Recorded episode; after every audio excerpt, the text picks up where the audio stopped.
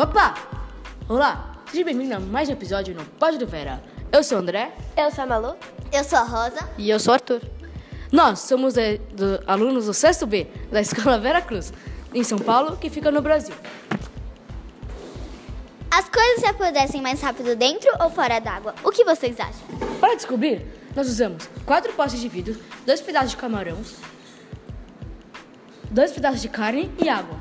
A nossa montagem foi pegar quatro potes de vidro e encher dois com água e deixar os outros dois vazios.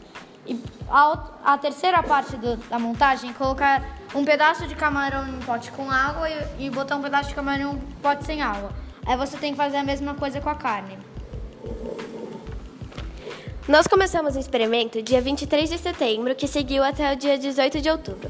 Em nossa primeira observação, a carne permanecia normal, com a cor igual, o tamanho e a rugosidade também. Em nossa segunda ou terceira observação, a carne já se modificou um pouco. Seu cheiro ficou pior, cresceu uma crosta de fungo branco e sua rugosidade aumentou.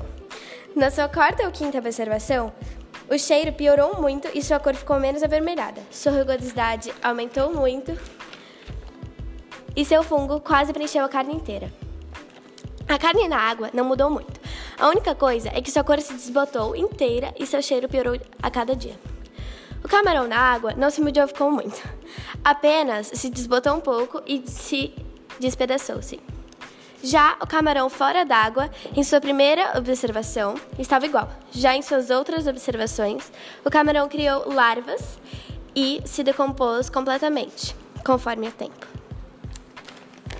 Conclusão: No final do experimento, nós notamos que os alimentos que selecionamos se decompõem mais rápido fora d'água, o que responde nossa pergunta inicial: os alimentos se decompõem mais rápido dentro ou fora d'água?